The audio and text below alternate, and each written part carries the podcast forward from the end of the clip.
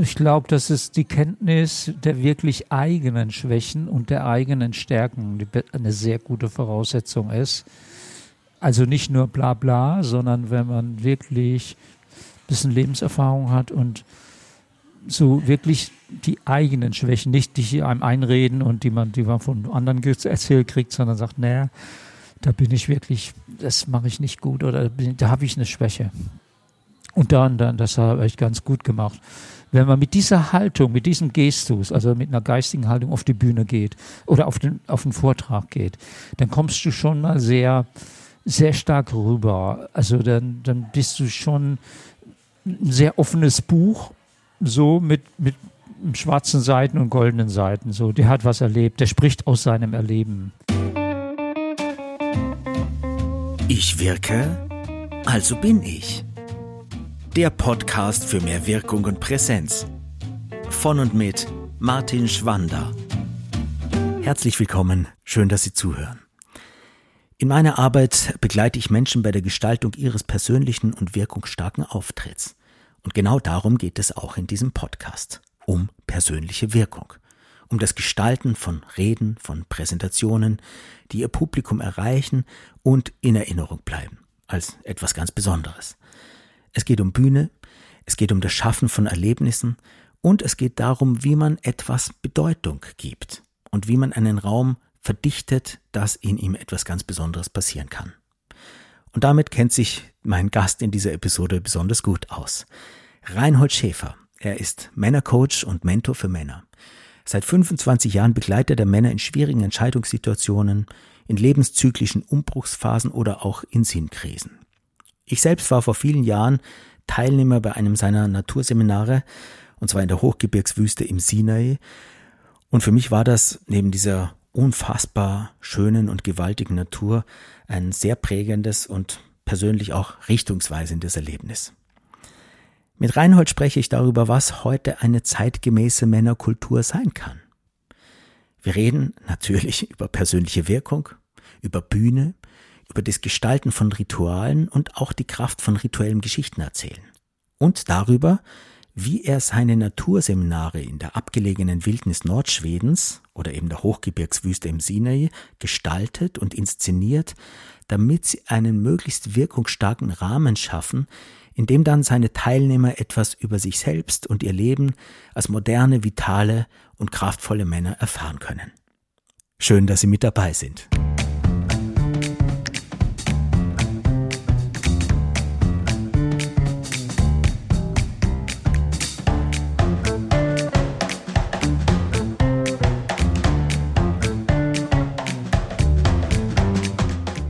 Lieber Reinhold, äh, ich freue mich sehr, danke dir, dass du dir die Zeit genommen hast und dass wir dieses Gespräch führen.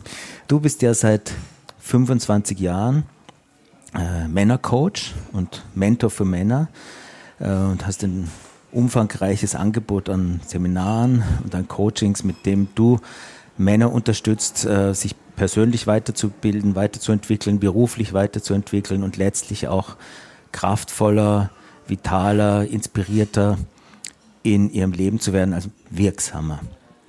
Äh, und gerade diese Arbeit mit Männern hast du zu deiner Lebensaufgabe gemacht. Warum denn eigentlich?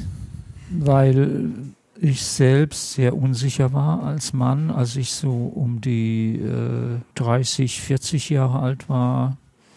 Ich kam da irgendwie auch nicht raus, also irgendwie und ähm, ich glaube, ich habe dann irgendwann mal den Satz aufgeschnappt, nur wem etwas fehlt, der hat etwas zu bieten.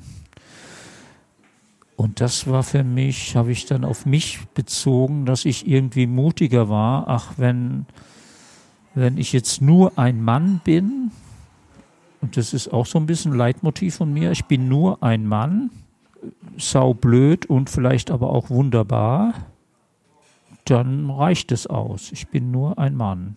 Und äh, dann kann auch eine Frau dazu kommen, die ich damals nicht hatte. Dann kann ich das Weibliche mehr einladen. Also in so ein spannungsgeladenes Miteinander. Und dann habe ich einen Mentor getroffen, einen älteren Mann, der mich darin bestärkt hat auch schon wieder mich angefasst hat, ein ganz ruhiger, väterlicher Mann.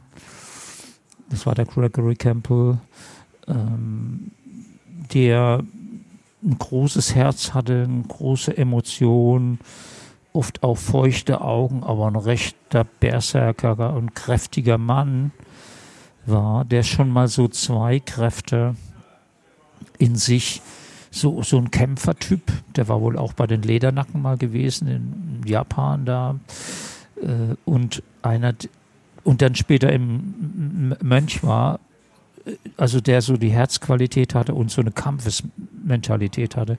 Und das war für mich ein Vorbild und das war so der Anstoß, warum ich mich dann mit Männern beschäftigt habe. Was brauchen denn Männer anderes als Frauen? Ich habe letzt mit einer Frau gesprochen und habe ihr gesagt, ich, ich erzähle da eigentlich Frauen nicht so viel. Ich, manchmal sage ich, du weißt gar nicht, wie Männer anders sind in einer Männergruppe, wenn die unter sich sind und die Gruppe wird gut geführt, dann benehmen die sich anders, ganz anders als in einer gemischten Gruppe. Wenn die erzählen, dann erzählen die ehrlicher, tiefer. Die erzählen andere Geschichten, wenn sie in einer Männergruppe sind. Wohl, wenn sie eben der Raum stimmt, der Raum mit Raum meine ich, wenn der Raum des Vertrauens da ist, dass sie sich öffnen können und das nicht missbraucht wird und dass es äh, anonymisiert bleibt, dass sie sich öffnen können. Dann erzählen die sehr tief äh, von ihren Fehlern, von ihren Versäumnissen, aber auch was gut läuft. Und ähm, das Stärkste ist, äh, habe ich zu dieser Frau gesagt, ist eigentlich, dass die sehen, dass wenn sie Probleme haben, nicht damit alleine sind. Wenn sie, ähm, äh, dass sie diese Konkurrenz, die sie sonst haben, umwandeln in, äh, die können mich, äh, dass sie über sich erzählen und nicht mehr isoliert sind, allein und denken, nur ich bin blöd oder ich, ich krieg's nicht mit, was gerade so läuft. Äh, sondern sie sehen, ach, ich bin einer von vielen und andere Männer haben ähnliche Probleme. Und das kann sehr entlastend sein. Und äh, dann sagte diese Frau, äh, äh, fragte ich diese Frau, wie ist es denn bei den Frauen? Wie, wie, wie ist es denn so? Ist es bei denen auch so, dass sie ähm, sich so dann äh, mehr öffnen und äh, über ihre Schwächen erzählen und über ihre ähm, Fehler, über Versäumnisse, was für Mist sie gebaut haben. Sagt sie, nee, das tun wir sowieso immer. Oh, also da dachte ich, okay, ist ja schön, dass die Frauen das so machen, ja, aber da habe ich wieder was gelernt gehabt von der Frau. Das okay, wir Männer brauchen das anscheinend. Dass wir nur unter Männern sind, dass nicht dieses, dieser erotische Raum, also äh, gut, äh, es ist natürlich auch, es gibt ja auch homosexuelle Männer bei mir, das ist dann für die vielleicht auch ein gewisser erotischer Raum, aber ähm, dass normalerweise, wenn eine Frau reinkommt, im Gehirn des Mannes und in seinem, irgendwo in seinem ganzen Körper er sich umstellt und irgendwas, ein anderes Programm anfängt zu laufen, als wenn keine Frau da, da drin ist. Und das war für mich eben auch wichtig, dass ich selbst eigentlich in so einer Männergruppe entdecken will, wer ich als Mann bin und welche Männerkultur ich leben will zusammen mit anderen Männern. Mhm. Da gibt es ja eine sehr breite Bandbreite, was ein Mann denn heute alles leisten muss oder sollte oder nicht äh, tun sollte. Also von so einem ganz alten äh, Männerbild äh, bis zu dem super Softie, der, also da die Balance zu finden. Ja, also das ist ja, ich bin ja auch nicht einer, der sagt, ähm, dass ich die Wahrheit gepachtet habe. Also im Zeitalter des Genderismus ist es so, dass es wahrscheinlich viele Männer gibt, die das, was ich mache, nicht verstehen. Als mit anderen Männern. Das interessiert die nicht. Das heißt, es gibt sehr unterschiedliche Männerkulturen anscheinend. Also es, es gibt ja unterschiedliche sexuelle Orientierungen inzwischen, dass man gar nicht mehr sagen kann, bist du ein Mann oder bist du kein Mann, bist du eine Frau.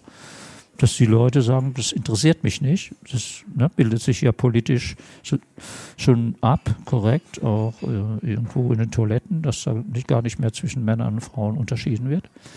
In, am Flughafen oder so in Schweden zum Beispiel. Für mich selber ist es halt, bin ich da noch in der so sozialisiert, dass ich nur ein Mann bin und mich auf eine Frau freue, die anders ist. So in so einem inneren Bild.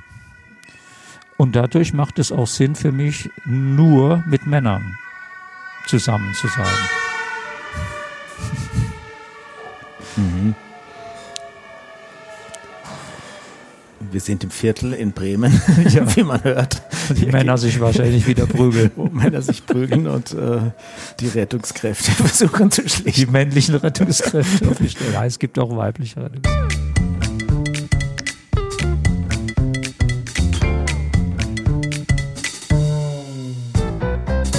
In meiner Arbeit geht es ja ganz viel um Wirkung, vor allem um Auftrittswirkung, auch in diesem Podcast. Also da geht es um Menschen, die viel präsentieren, Menschen, die andere mit ihrem Anliegen äh, überzeugen möchten, äh, Menschen, die Reden halten. Und es sind fast immer Leute, die sich an mehrere wenden, also oft an große Gruppen von Leuten. Und ich stelle mir immer die Frage, was ist das, dass eine Person wirkt und eine andere eben nicht? Also eine Person kommt in den Raum rein, noch bevor die irgendetwas gesagt oder getan hat, ist es schon spannend und interessant und man glaubt, da wird jetzt gleich was Spannendes kommen und eine andere Person kommt in den Raum rein und das passiert nicht. Die wird vielleicht nicht einmal wahrgenommen. Äh, womit hat persönliche Wirkung und Ausstrahlung deiner Meinung nach zu tun? Also ich merke, nun, ich bin auch Schauspieler gewesen, ähm, wenn die Körpersprache und das Wort nicht integriert sind, also wenn da ein Bruch drin ist, zwischen dem, also wenn der gebückt läuft und leicht nach vorne gebückt sagt, ihm geht's gut, dann nehme ich ihm das nicht ab. Äh, das sehe ich sofort, wenn sozusagen in der Körperhaltung und er sagt, ich freue mich, aber äh, das kommt aus dem Kopf, das kommt aus einer Über-Ich, also ein gelernter Satz, da ist Druck drauf und das ist nicht wirklich Freude im Körper zu sehen, dann merke ich, da ist eine Dis, äh, Disharmonie zwischen Körpersignal und verbalem Signal. Dann habe ich sofort Probleme, von dem was zu nehmen. Es gibt allerdings auch, man könnte das, ähm, dass er im falschen Raum ist. Also mir ist es immer aufgefallen, wenn ich Jazzmusik höre, will, muss ich in einem Jazzkeller sein oder in einem Jazzambiente. Und es müssen auch die richtigen Leute zuhören. Sonst kann der Jazzer nicht, kommt er nicht mit seiner Musik an. Ich stelle mir das sehr grausam vor für einen Musiker, wenn er nicht im richtigen Raum ist. Der kann dann zwar auch seine Lieder spielen und seine Texte singen, aber er braucht schon auch das Publikum, was ihn versteht, von vornherein, ohne dass er was gesagt hat. Also die einfach Freude an Jazz haben und die im Jazz-Ambiente, ich kann mich noch erinnern, wo ich 16 war, im ersten Jazzclub in Paris, äh, mich ein Freund mitgenommen hat, ein älterer Freund. Und wir die Treppen runtergegangen sind und äh, es war alles rot ausgelegt und es waren schwarze Musiker und es war das Ambiente, was da, und dann haben die mit Swing angefangen da, und es war einfach, und die Leute saßen und haben leicht so mit den Fingern geschnipst und so. Da kannst du nur gut spielen. Und das glaube ich auch, wenn jetzt ein Vortragender da ist und wenn ein Ingenieur zum Beispiel was erzählt aus der Luftfahrtbranche oder ein Belüftungsenergieberater oder mit Technik was zu tun hat, wenn der weiß, dass Leute sehr interessiert sind und sich auch schon auskennen, dann kann er auch, obwohl er seiner nicht gelernter Schauspieler ist und es zwischen Wort und Körper so noch Widersprüche gibt, aber dann fühlt er sich sicher und dann kommt er, kommt er so ins Laufen, wenn, wenn dann auch noch der Raum stimmt, dass es dann nicht, auch nicht irgendwie wo in so einem mit Papier Pappwänden umstellten Halle ist, dann wird er auch einen Draht zu sich selber finden in dem Moment. Also da gibt es auf jeden Fall viele Faktoren, ähm, um sozusagen authentisch Kontakt zu kriegen zu den Zuhörern. Mhm.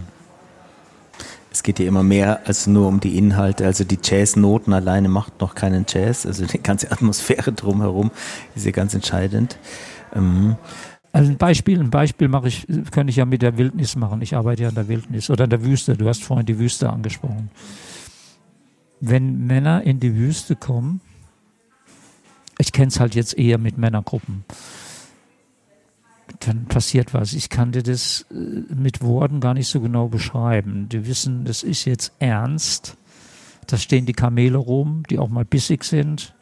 Da wird es einem das Gepäck, der Rucksack abgenommen vom Rücken und das wird aufs Kamel geladen. Die sind auf der Knie, Knie die brüllen auch mal und ist schon sehr ein halliger Ton da in der Wüste von Bergen umgeben. Das hört man dann brüllen kilometerweit das kann einem so ein bisschen irritieren und erschauern lassen von diesen Kamelen oder Dromedaren, die da sind. Und dann hört man das Knirschen der Bergschuhe und dann geht es da so einen Bergpfad hoch. Und dann ist es ein anderer Raum, in den die Männer gehen. Und das ist vor allem bei Männern, irgendwie ist dieser Urinstinkt des Mannes, des Körpers, ich kann es bei Frauen, weil ich bei einer Frauengruppe noch nie dabei war, das verändert die so, das beruhigt die irgendwie so, weil dann können sie auch ihre laute Stimme, muss dann laut, das ist, ist, äh, ist gut, wenn du dort laut sprichst, weil sonst verhallt das. Und sonst im Büro oder so, brüll doch hier nicht so rum, sei doch nicht so laut, sei doch nicht so trampelig. Äh, du gehst ran, läufst über den Flur mit trampeligen Schritten und hier wird es gerade gefordert dass sie ihre so eher, sind die Männer ja, haben ja eher einen etwas, ja, einen holprigeren Gang als Frauen, die sich ja eleganter oder geschmeidiger oft bewegen als Männer von ihrer Muskulatur her. Ist es den Männern sofort der Raum, in den sie ankommen, wie so nach Hause kommen.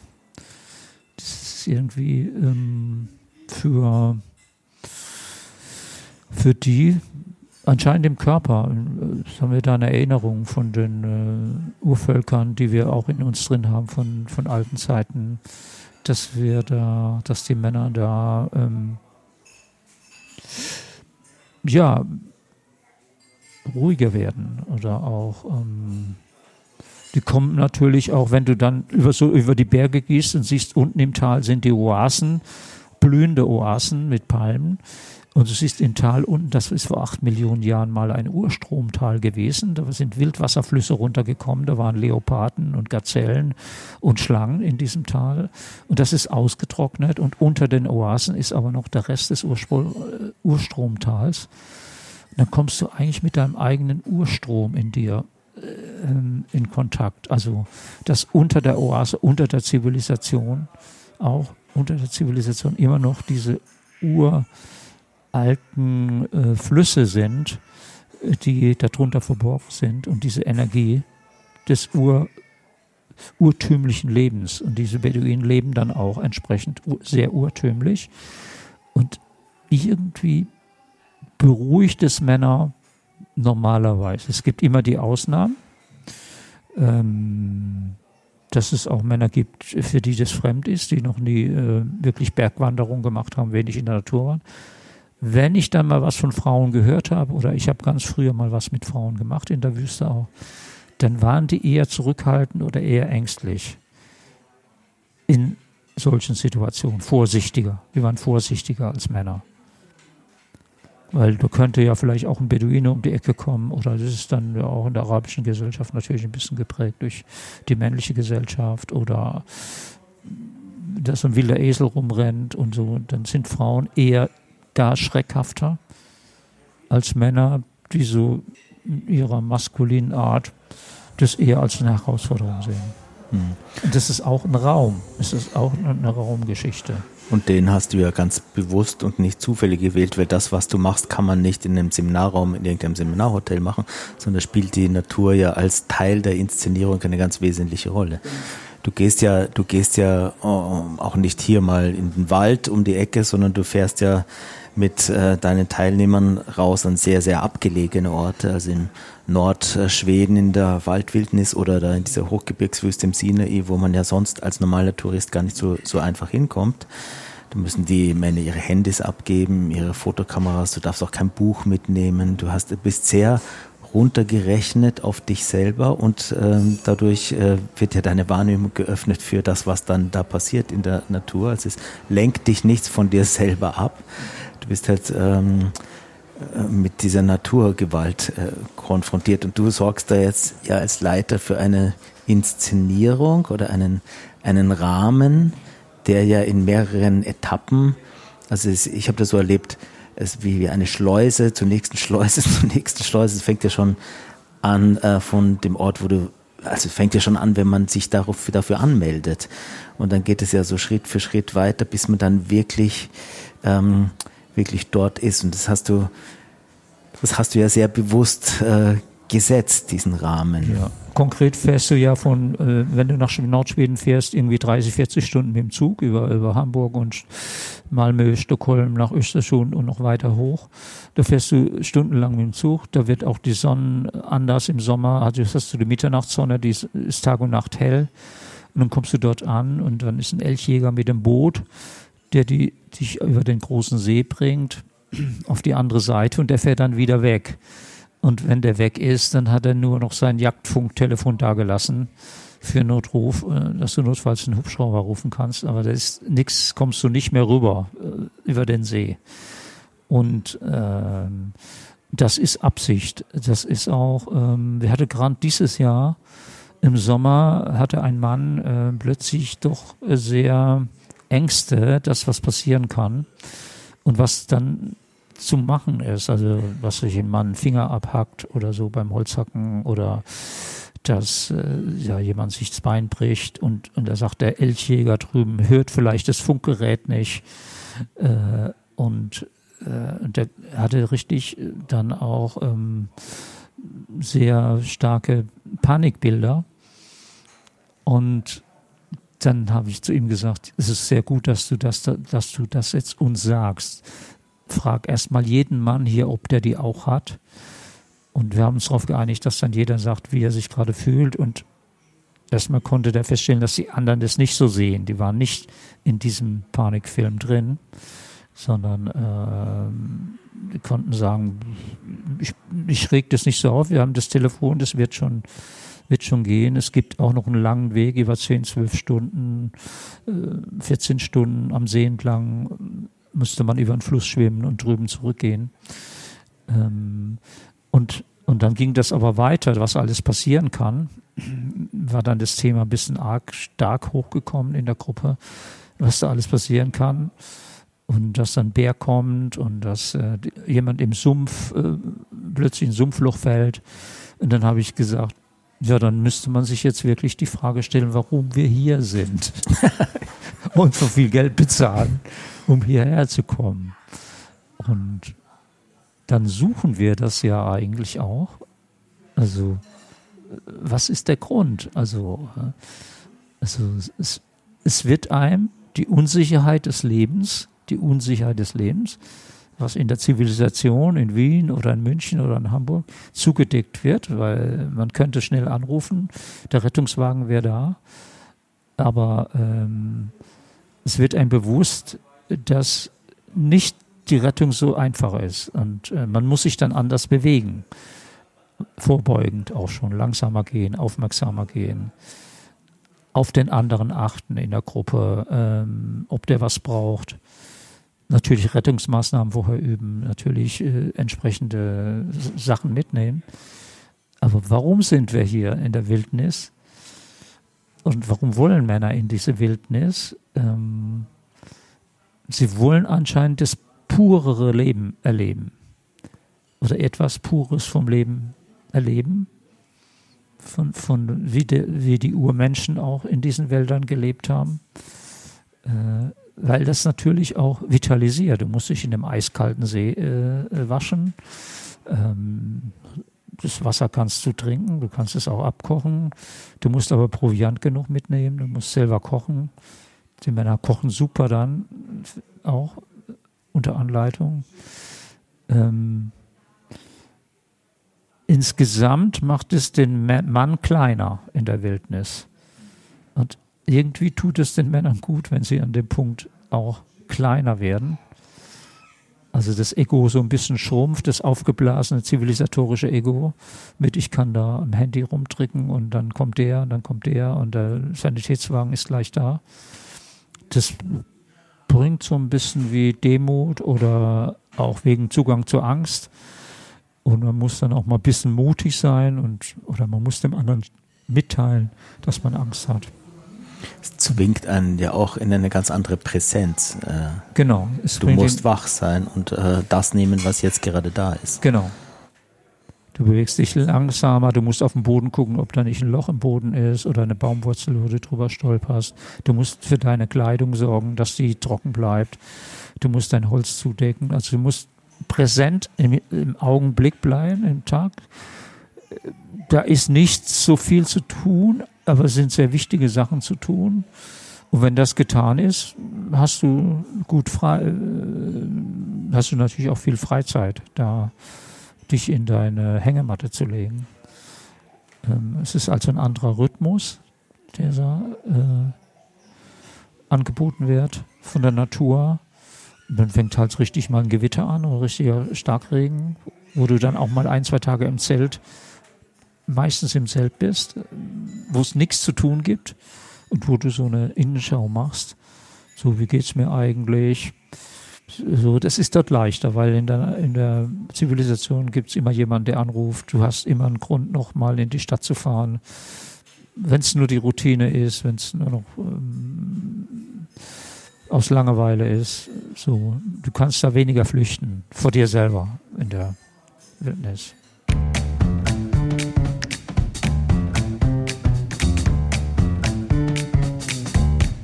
Du arbeitest ja sehr rituell. Das sind ja Rituale, die du da machst. Was ist für dich ein Ritual? Ich arbeite mit Naturritualen.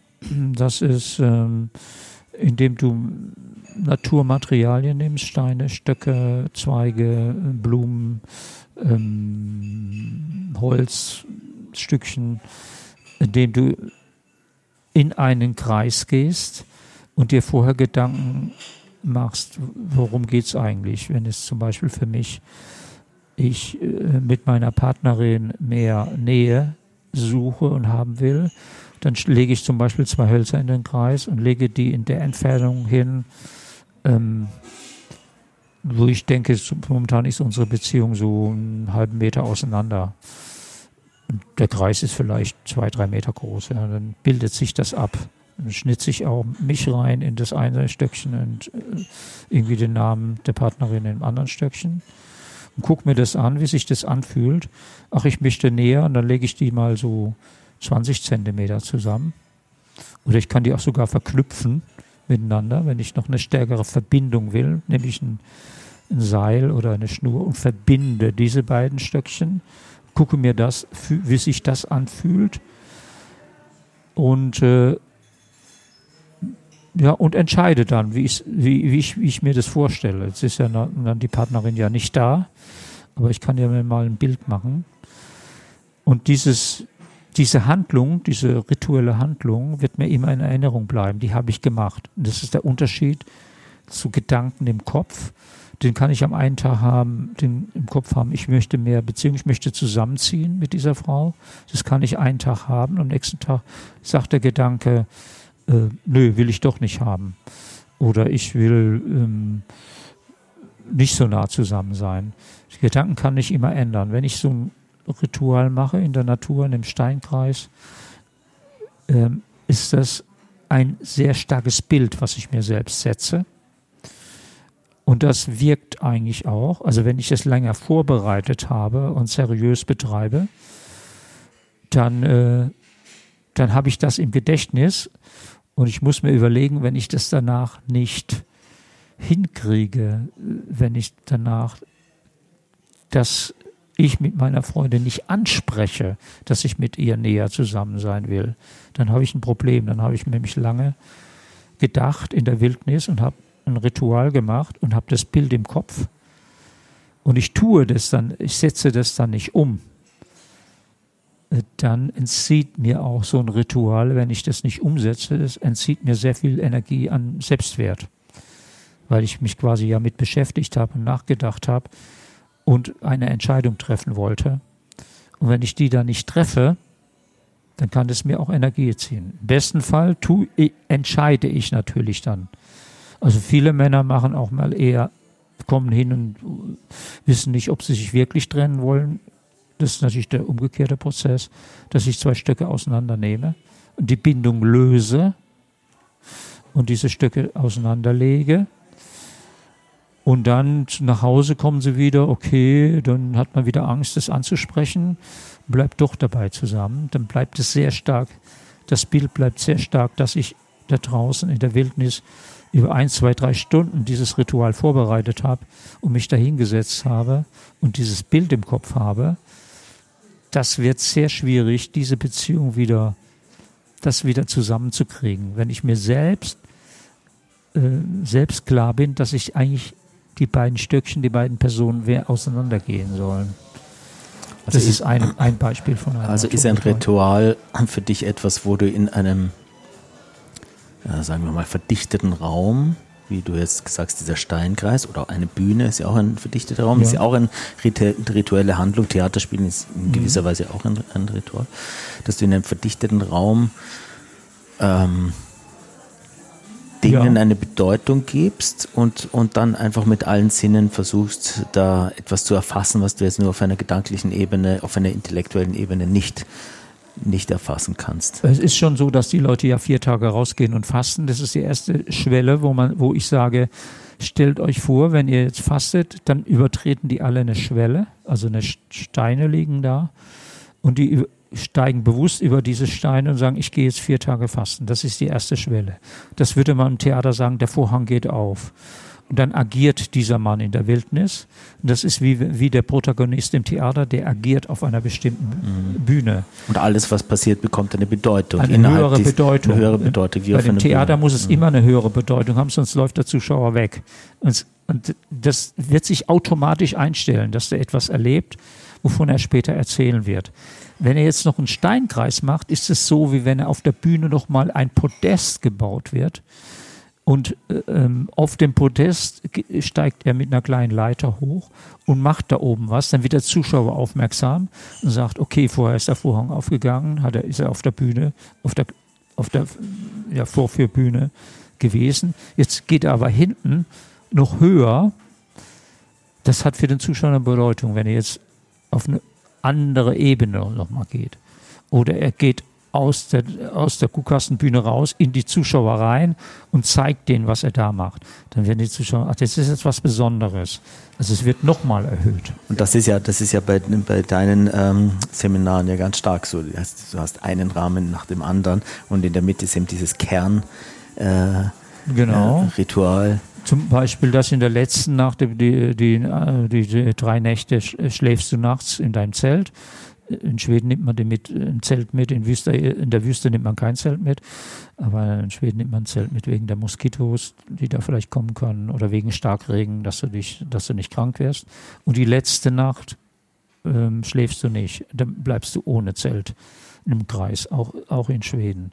Auch das würde auf der Theaterbühne immer jemand sagen, okay, oh, der, der Mann hat sich abends immer ins Bett gelegt und geschlafen. Und, und jetzt fängt er abends etwas vorzubereiten und geht nicht ins Bett und legt sich vors Bett oder so oder legt sich auf die Bühne. Dann äh, wird der Zuschauer sagen, im Theater darfst du ja nie was machen, was, was nicht eine, logisch, äh, eine Logik hat. Sonst äh, macht, findet der Zuschauer das nicht gut. Er muss, das muss ja alles irgendwie eine, auf der Symbolebene auch eine Bedeutung haben. Weil da ist der Zuschauer fasziniert. Warum, warum äh, geht er diese Nacht nicht ins Bett? Das wird, ne, also, also muss diese Nacht besonders sein. Und es gibt auch diese letzte Nacht, wo er dann die letzte Nacht am Feuer verbringt und durchwacht und nochmal auch Rituale macht, die eine besondere Bedeutung haben, weil das wird ihnen auch wieder in der Erinnerung bleiben, jenseits von Gedanken. Also Rituale wirken jenseits von Gedanken, sind Handlungen, die aus einer hohen Authentizität, aus einem hohen Impetus, aus einem hohen, auch aus einer Leidenschaft, aus einer fast Getriebensein eigentlich gemacht werden. Und ähm, wenn sie gemacht sind, kannst du sie nicht mehr zurücknehmen. Es ist dann gemacht, ist gemacht. Es gibt natürlich Leute, die machen alle 14 Tage ein Ritual, die nenne ich Ritual-Junkies, die machen dann so ein Ritual und so ein Ritual, machen wieder ein Gegenritual gegen dieses Ritual. Ja, da verliert es die Wirksamkeit. Auch, genau, da verliert es die Wirksamkeit. Da siehst du vor lauter Rahmen den Inhalt nicht mehr. Genau, genau. Ja, das, das, äh, wenn ich das jetzt auf so eine ganz profane Welt runterbreche, finde ich da jetzt auch ganz viel drin. Also wenn ich jetzt zum Beispiel an meine Kunden denke, die jetzt eine wichtige Präsentation vorbereiten oder eine, eine, eine große Rede, dann ist das ja auch sehr die Wirkung davon entscheidend ab, davon abhängig, wie ich dem, was ich da jetzt präsentiere, eine Bedeutung gebe und was für einen mhm. Rahmen ich darum setze. Also man braucht schon immer, denke ich, was, wie bei mir diese Schwellen mit den Steinen und Fasten, also oder wenn, das, wenn es ein Ritual gemacht wird, wird ein Kreis gemacht. Es wird nicht ohne Kreis gemacht. Das, das ist sehr wichtig, diese Vorbereitung. Braucht er sozusagen Fokus. Zumal, was ist das Wichtigste? Es, es gibt ein, zwei wichtigste Sachen. Das, es war ein Widerspruch, aber es gibt die zwei wichtigsten Sachen. Das muss er vorher äh, wissen. Die zwei wichtigsten Kernbo die Kernbotschaften.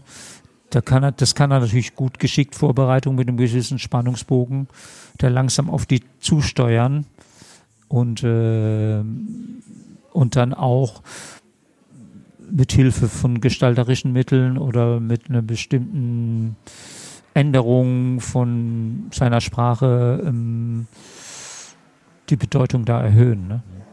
Das hat ja auch sehr mit Fokus zu tun. Also äh, ich erlebe das immer wieder, dass Leute dann im beruflichen Kontext einfach auf einer Bühne latschen äh, und noch gar nicht so, also nicht eben nicht eine Schwelle mitgedacht haben, sondern ja. sich irgendwie so privat da irgendwie hinschlurfen. Man weiß gar nicht, wann fängt das an, wann hört das auf. Mhm. Und ich mache da auch immer so eine, so eine Übung, die ich jetzt wirklich mit einer Schwelle mache. Das kann auch eine vorgestellte Schwelle sein. Ja. Du sagst, du stehst zuerst hinter dieser Schwelle ja. und weißt, wenn ich den Schritt über diese Schwelle ja. mache, dann erhöht sich meine Präsenz, dann erhöht sich meine Ausstrahlungskraft, dann verdichtet sich der Raum und die Dinge haben mehr Bedeutung. Aber hier vor der Schwelle muss das noch nicht sein. Und dann mal so einen Schritt bewusst zu machen und einfach diese Behauptung wirken zu lassen, sagen, ich habe jetzt einen bewussten Schritt gemacht in eine Welt, die ich für mich behauptet habe, mhm. wie du von diesen Ritualen erzählst und, ähm, und mir bewusst die Lichter anzuschalten und danach wieder auszuschalten, dass ich genau weiß, in, innerhalb welchen Rahmens äh, gilt es. Ja, das ist natürlich sehr spannend. Ich meine, du bist selbst Schauspieler, äh, schon lange gewesen und bist auch noch Schauspieler. Äh, du weißt, für uns, wenn wir auf der Bühne stehen, wenn wir sprechen, dass es sich eher die Luft wie Wasser anfühlt und die Welle, die ankommt beim Publikum, schwappt wieder zurück. Das ist natürlich ein sehr, sehr schwieriger Vorgang für einen Laien, den er doch äh, länger üben muss oder länger lernen muss, ohne dass er das dann pathetisch wird oder, oder übertrieben wird, die Sprache so zu setzen, äh, und Präsenz durch Präsenz und äh, durch, ja, durch Präsenz beim Zuschauer etwas zu erzeugen, eine Wirkung zu erzeugen, wo er merkt, ah, man kann das ja machen, indem man auch ein, zwei, drei Leute sich als Stützpunkte nimmt, wenn man in die Augen guckt und wenn man so überfordert ist von 20 Leuten oder 30 Leuten, um, um den einen anzugucken, aber alle, alle, zu meinen, weil der eine kann nicht weg, der kann sich schlecht wegducken und weggucken, um sich daran aufzubauen und zu sehen, ob das, was ich gesagt habe, ankommt und sich dadurch stark zu machen, ne? dass es ankommt und äh, dass die Welle eben, die ich aussende, wieder zurückkommt. Ne?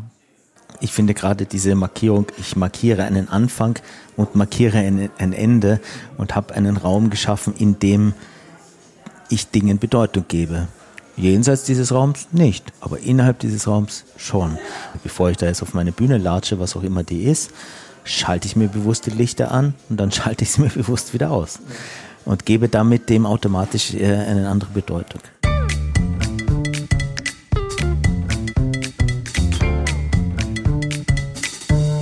Du hast ja verschiedene, ähm, auch methodische Herangehensweisen. Können wir da mal kurz reden? Kannst du da ein bisschen was erzählen, wie, wie, wie du damit arbeitest? Ja, also das erste sind die Symbole. Ein Symbol äh, ist im Prinzip, wenn ich jemanden sage, geh einen Tag raus, fastend in die Natur und lass dich von einem Symbol finden und nur einem und bring ein Symbol mit, dann kommt er nach einem Tag zurück und ich sage, du hast jetzt eine vertrocknete Blume mitgebracht. Und jetzt bitte ich dich, was bedeutet das für dich? Versuche das rauszufinden, was du versorgst. Das kann man vertrocknete Blume, ja, ist erstmal negativ. Okay, vertrocknete Blume. Könnte aber auch eine vertrocknete Sonnenblume sein mit Samen drin. Das sind die Samen. Die sind genau das Gegenteil von dem, was man bei vertrocknet nennt. Das ist ein Samen für neue Blumen. Ähm, oder er guckt sich den Aspekt einer vertrockneten Sonnenblume den Kreis. Alles ist rund bei mir. Ähm, oder er guckt sich äh, ähm, er guckt sich die Zacken der gelben Blüten an. Die Farbe gelb, was bedeutet es für dich? Sonne. Ja, mir geht's ganz gut. Dann guckt er sich, das Innere ist braun, ist Erde. So, was hat es mit dir zu tun?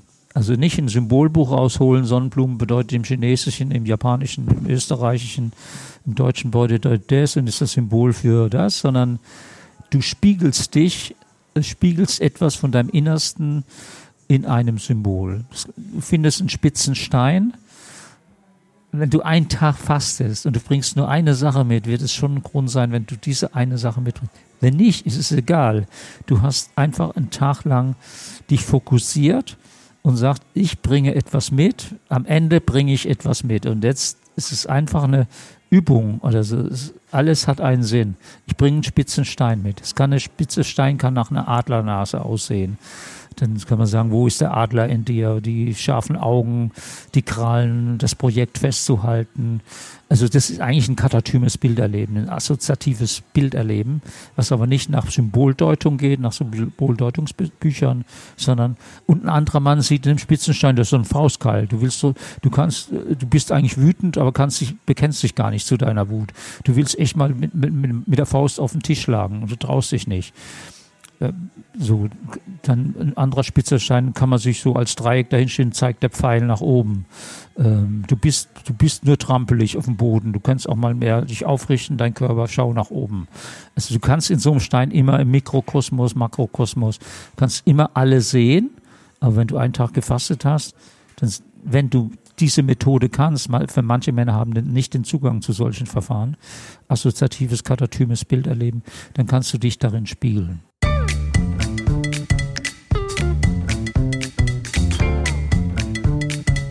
Vielleicht noch ganz kurz, weil das Thema Geschichten erzählen ja für dich ja auch ganz wichtig ist. Das ist ja auch ein zentrales Element für, für, für deine Seminare. Da geht es ja ganz viel auch um, um Geschichten zu erzählen, seine eigenen Geschichten zu erzählen, in einer gewissen ritualisierten Form.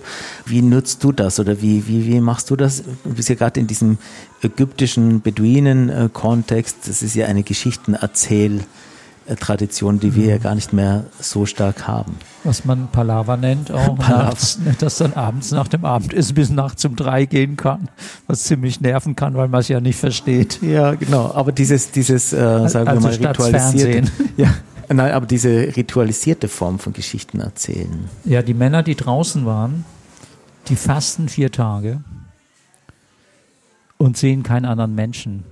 Und es ist die beste Form und einen Laien von null auf 1000 Prozent authentische Erzählung zu bringen, kann ich dazu nur sagen. Ich habe noch keine andere Methode erlebt, wo das besser geht. Auch in dem Raum der Oase. Du kommst also aus der Wüste, wo nichts ist und aus dem sonnenverbrannten und nachts kalt und Sternenhimmel und du bist voll an Erlebnissen und, und du, du, du blickst es überhaupt nicht, was du erlebt hast. Du weißt nur, das hat mal da wehgetan und dann ist ein wilder Esel. Hast du Angst gehabt, dass dein Beduine mit dem Krummdelch dich vielleicht umbringt? Aber dabei war es ein kleiner Esel, der den Berg hochgestiegen ist und da hat er auch Angst vor dir. Und, äh, und am vierten Tag kommt der kleine Esel um die Ecke und guckt dich an und zittert und du stehst dagegen und, und zitterst auch, ne? Und merkst, ach, der kleine Esel, das bin ich eigentlich als Kind, wie ich gezittert habe, als ich Angst hatte vor meinem Vater. So. Und das ist dir alles so nicht richtig bewusst. Also du, äh, du trinkst da Wasser, äh, äh, vier Tage lang nur Wasser und, ähm, und ähm, du schreist da rum, du schmeißt da Steine, weil du mal wütend bist, weil es ja langweilig ist. Und dann kommst du zurück, näherst dich der Oase und auch du kommst zurück und siehst als erstes die anderen, anderen Männer, die zurückkommen. Und du freust dich das erste Mal in deinem Leben, dass es auch Menschen gibt, auch, auch wenn du misanthropisch bist und Menschen eigentlich nicht magst, dann freust du dich nach vier Tagen wirklich in der Wüste, freust du dich, einen Menschen zu sehen. Das ist schon mal das erste Geschenk. So. Und du hast sehr klare Augen. Das ist, äh, wenn du siehst, wenn du mal, du warst, glaube ich, bei mir auch mal Assistent. Ja. Wenn du in die Augen guckst, ist es, die sind sehr erstaunt, die Augen. Sie sind sehr erstaunt, sehr klar durch den Fastenprozess, entgiftet. Die Gesichtsmuskulatur ist sehr anders.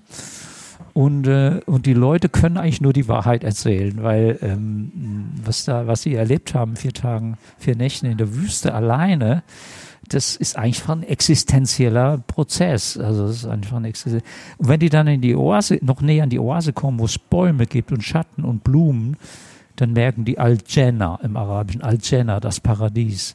Das ist das Paradies. Sie waren vorher, bevor sie rausgegangen sind in die Wüste, auch da. Das haben sie aber nicht gesehen. Sie haben gesagt, Oase, Mauern, Schatten. Okay, haben wir in Europa auch Schatten. Bäume haben wir auch, Tomaten haben wir auch, äh, Wasser haben wir auch. Das haben die vorher nicht wahrgenommen. Dann kommen sie aus der Wüste zurück und die Oase leuchtet goldfarbenen, goldfarbenen von, der, von dieser Leuchtkraft und, und Bäume und Schatten und die sind total glücklich, hinter diesen Mauern zu sein mit den Beduinen, bekommen irgendwie einen Tee gereicht und mit Zitrone und kriegen ein Süppchen. Und das schmeckt so gut und so weiter. Und dann abends erzählen die ersten, ähm, der erste Satz heißt, ich bin über die Schwelle gegangen. Das ist ja dieser Satz, ich gehe auf die Bühne, auf meine Bühne meines Herzens. Ich gehe auf meine Seelenbühne, auf meine Bühne. Das ist, wenn sie über die Schwelle gehen und die Wüste rausgehen. Und ich gehe zu meinem Platz. Also sie, sie suchen seinen Platz. Und ich nehme mein Tab und meinen Rucksack und le, le, lege den ab. Und da fliegt mir schon mein Schlafsack durch die Gegend und rollt weg. Oh, habe ich geflucht. Und so weiter. Und die erzählen, einfach nur, was war. Ich sage auch, ich werde nie kommentieren. Ich werde nichts kommentieren. Das wissen Sie, haben Sie, das müssen Sie vorher schon gelernt haben, dass nichts kommentiert wird, nichts unterbrochen wird. Es darf auch geschwiegen werden, fünf oder zehn Minuten. Das ist meistens so, dann laufen die Tränen.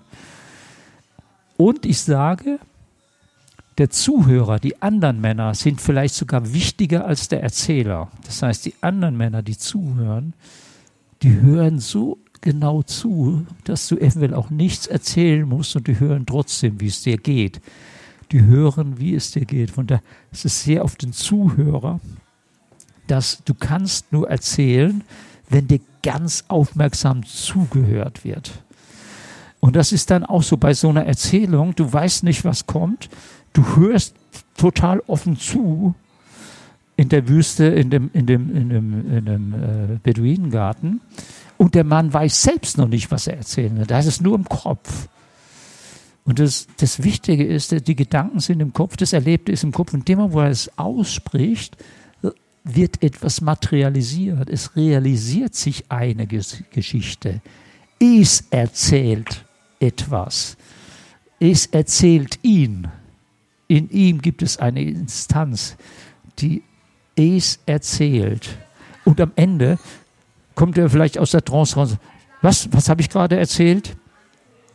So, ich schreibe alles mit, eins zu eins, und gebe ihm das später, damit er das auch glauben kann, dass er das erzählt hat. Und die Männer sind Zeugen dieser Erzählung. Aber dieses Erzählen ist natürlich ein rituelles Erzählen oder ein rituelles Theater Erzählen im, im sakralen Theaterraum sozusagen, wo jeder, wenn der nicht viel sagt, kann der eine Riesengeschichte, kann es trotzdem eine Riesengeschichte sein. Aber die kommt, glaube ich, ein bisschen, ist halt natürlich abgegrenzt, ein bisschen über den reinen Zuhörer, der bezahlt hat oder sagt, biete mir jetzt mal eine gute Erzählung. Sondern äh, da geht's, äh, ich sage immer vorher, es darf keine perfekte Erzählung sein. Weil dann weiß ich, dass er sich was zurechtgelegt hat und noch aufgeschrieben hat. Sondern es kommt einfach authentisch, ist so erzählend eine Urform der Heilung sozusagen, weil er etwas über sich erzählt, was er noch gar nicht kennt und dadurch sich selbst auf die Spur kommt. Aber Teile könnte man davon vielleicht verwenden, also zumindest als Training, dass man so mit jemandem, der äh, mehr erzählen will oder, oder reden will, der, ähm, der auch Vorträge halten will, wenn man, wenn, wenn er dann Workshop macht oder erzählt, dass man mit, mit solchen Leuten mal diese, dass sie die Erfahrung machen, ein, zwei Tage in den Wald zu gehen und zurückkommen und sie so kriegen 20 Minuten Zeit, um zu erzählen, was da war, weil dann wirst man, dass sie feststellen, dass sie erzählen können. Ich war ja 2008 war das, war ich äh, im Sinai. Ähm, 2010 dann nochmal mit dem Team zusammen. Äh, und ich habe es besonders spannend gefunden, dass auch sowas wie Beruf oder Status, gesellschaftlicher ähm, Status, äh, wo kommt wer her, wie, es war völlig, völlig unbedeutend egal. und egal. Und ich, mir ist das erst aufgefallen bei der Rückfahrt, dass ich dann mit irgendeinem Da gesprochen was machst du eigentlich? Also die Frage, die man sich sonst, wenn man sich woanders kennenlernt, als allererste stellt, wie heißt du, was machst du so beruflich? so war da völlig egal, weil es einfach überhaupt keine Rolle gespielt hat, weil es einfach um etwas anderes gegangen ist, das viel tiefer ist und viel sagen wir mal, wesentlicher ist. Also in dem Sinne, glaube ich, ist das dieses Form eigentlich ein Teil des inneren Weiblichen beim Mann hervorgerufen wird, also auf die Seinsebene, wenn man jetzt die Tu-Ebene als männlich sieht und die Seinsebene als weiblich, ähm, dass das für Männer unglaublich wichtig ist, dass sie äh, genau das nicht machen, da dieses, dieses Abchecken, wie viel Geld verdienst du, wie funktionierst du, was machst du, was hast du geleistet, sondern genau davon wegzukommen. Und äh, das ist schon sehr heilsam. Und ich glaube, dass es tatsächlich Frauen weniger machen. Ich glaube, wenn Frauen sich bege begegnen, in der Gruppe, dass die das tatsächlich nicht so stark machen. Was machst du? Was arbeitest du? Aber ich weiß es nicht, weil ich werde auch nie dabei sein. Aber vielleicht haben die andere Muster, wo sie abchecken. Äh, wahrscheinlich, wenn man mal ein bisschen denunziatorisch sagt, sagen sie, wo hast du das Kleid gekauft? das war aber ein bisschen ja. böse. Wie, wie geht es denn bei dir weiter jetzt? Du hast ja nach wie vor deine, diese zwei, also mehrere Orte. Nach Spanien fährst du ja auch. Spanien, Schweiz, Schweden. Spanien, Schweiz, Schweden, das Sinai. Sinai. Ähm, sonst noch irgendwelche Projekte, die Nur anstehen? So. Ich bin im Winter mal in der Schweiz oder so oder auch mal Nordschweden und dann Andalusien habe ich ein schönes neues Projekt, mehr so ein bisschen eine Hybridform, wo man auch ein bisschen Urlaub macht und ein bisschen äh, Pane e Vino, Pane e Cerveza und so, also Wein und Bier und so und abends ja, die schön. Männer ein bisschen losziehen, äh, morgens ein bisschen dicken Kopf haben. äh, aber trotzdem auch ein bisschen rituell arbeiten, die mal schnuppern wollen. Und ähm, nee, Nordschweden noch. Und ja, die ganzen Links zu dir und zu deinem Angebot äh, kommen dann auch im Abspann beziehungsweise in den Shownotes werde ich die verlinken. Jetzt habe ich meinen Podcast ja genannt, ich wirke, also bin ich. Aber deine Arbeit ist ja so ähm, persönlichkeitsbildend und prägend und könnte man auch sagen, ich bin, also wirke ich. Also ja. je mehr, und da ist ja natürlich genauso viel Wahres dran, je mehr ich bin oder je mehr ich als Persönlichkeit bei mir bin oder in mir bin, desto mehr Wirkkraft habe ich auch wieder. Weil so eine starke Persönlichkeit ja immer an sich angebunden ist und in sich auf eine Art ruht oder zumindest mit sich selbst äh, zu Hause ist. Ich glaube, das ist die Kenntnis der wirklich eigenen Schwächen und der eigenen Stärken, die eine sehr gute Voraussetzung ist. Ähm, also nicht nur bla bla, sondern wenn man wirklich ein bisschen Lebenserfahrung hat und so wirklich die eigenen Schwächen, nicht die einem einreden und die man, die man von anderen erzählt kriegt, sondern sagt, naja, da bin ich wirklich, das mache ich nicht gut oder da habe ich eine Schwäche. Und dann, dann, das habe ich ganz gut gemacht. Wenn man mit dieser Haltung, mit diesem Gestus, also mit einer geistigen Haltung auf die Bühne geht oder auf den, auf den Vortrag geht, dann kommst du schon mal sehr, sehr stark rüber. Also dann, dann bist du schon ein sehr offenes Buch, so mit, mit schwarzen Seiten und goldenen Seiten. So, der hat, der hat, der hat was erlebt, der spricht aus seinem Erleben. Und was sind so für dich die Momente so als Abschlussfrage? Es geht ja, wir haben jetzt viel gesprochen über Bedeutung, über einen Raum, wo etwas dann sehr wesentlich wird, sehr bedeutungsvoll. Was ist denn für dich wesentlich und was sind für dich die Sachen, wo du dann nach Hause gehst und sagst, dafür, das, da, das ist es einfach? Ich, äh, wenn ich in der Wüste oder in der Wüste oder in der Wildnis bin, äh, Waldwildnis, ist, wenn ich vitaler nach Hause komme, als ich vorher war, obwohl ich viel gearbeitet habe. Und wenn ich mich in dieser Welt geborgener fühle, geborgener und vertrauter mit dem Kollektiv der Menschen. Und, und wenn ich mich irgendwie mit dem Sinn des Lebens irgendwie ein bisschen verbunden habe, der, der so heißt, ich bin nur ein kleiner Teil des Kollektivs. Also der Kollektiv der Gemeinschaft, also der Schöpfung. Ich bin nur ein kleines Teil. Und wenn ich ein kleines Teil bin, habe ich auch keine großen Schmerzen, weil ich klein bin. Aber die Freude, die Freude ist halt auch dann nicht nur meine, sondern es ist dann auch geteilte Freude, so, ne? Also geteiltes Freud, geteiltes Leid und das Erstaunen, wie fremdartig wir auf dem Planeten sind. Wie fremdartig wir in der zivilisatorischen Gesellschaft ähm, so geistig, mental auch sind. Wo ich dann zurückkomme und denke, es darf nicht wahr sein, wenn am Frankfurter Flughafen die Leute dich auf der Rolltreppe anrempeln, dass du beinahe dir das Genick brichst dann gruselt es mich schon. Also dann denke ich, hup, sofort umstellen. Auch ein bisschen Ellenbogen rausfahren, sonst gehst du hier unter. Also ich gehöre natürlich auch hier zu, der, zu dieser Gesellschaft. Ich lebe gerne in Deutschland. Also ich habe eine Option mehr. Ich kann auch richtig in der wilden Natur, in der freien Natur gut leben. Ich weiß, ich würde da nie alleine hingehen, sondern nur in Gruppen. Und ich kenne mich da aus und ich habe da eine Option ähm, zum, zur Gemeinschaft hin. Ich verstehe schon Gesellschaft auch als Gemeinschaft. Ne? Und ich denke manchmal aber die Beduinen, wenn die dann so nicht so scharf sind, nach Europa zu kommen, wenn sie dann ein paar Sachen gesehen haben, die eigentlich denken können, ja, die haben ja ein super Leben da. Sind die aber nicht. Die wissen schon auch, was sie haben wenn Sie da so in Ihrem kleinen Stamm und Kollektiv, äh, haben Sie natürlich auch Ihre Hierarchien und Ihre Bösartigkeiten oder Bos Boshaftigkeiten. Es ist ja nicht, nicht kein Paradies da. Ne? Manchmal kommt es mir dann schon crazy vor, wenn ich da aus dem Sinai komme oder aus Schweden. Sie haben es uns halt nicht erzählt, die Welt ist halt verrückt auch. Das ist schon, und ich auch mittendrin, ja. Also ich, da, ich, ähm,